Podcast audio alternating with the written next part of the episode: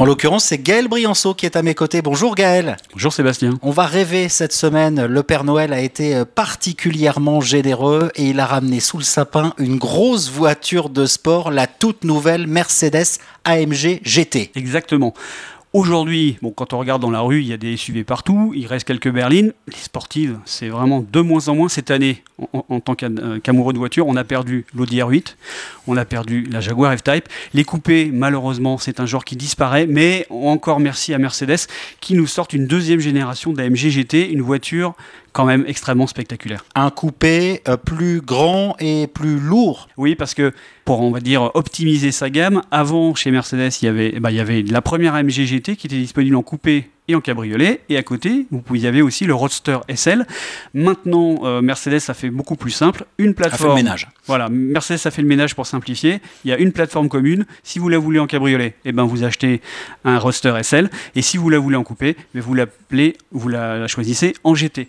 Donc la GT, c'est donc une voiture qui s'est allongée 18 cm, ce qui est beaucoup, qui a pris au passage 350 kg.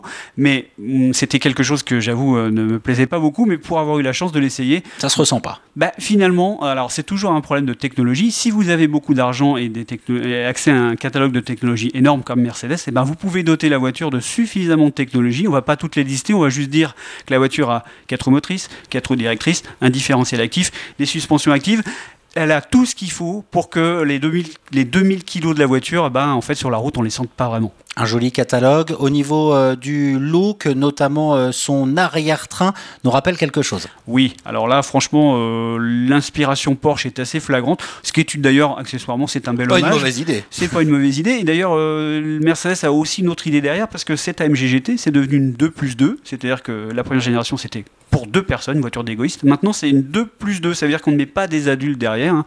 pas de personnes au-dessus d'un mètre cinquante, mais déjà on peut emmener des enfants. Et puis, accessoirement, on peut aussi en mettre des bagages. La voiture est beaucoup plus pratique qu'avant. Et ce qui n'enlève rien aux qualités de cette voiture qui accessoirement développe 585 chevaux et euh, passe de 0 à 103 secondes 2, ce qui est très très vite. Voilà, c'est une vraie voiture de sport et quand on parle d'énergie, pour le coup, elle est 100% essence. Hein. Exactement, il n'y a pas d'hybride, pas d'électrification, c'est un V8 biturbo du vrai bon, euh, une vraie belle mécanique noble. Alors après, effectivement, l'inconvénient de, ce choix, c'est que les émissions de CO2, on est à 319 grammes par kilomètre de CO2.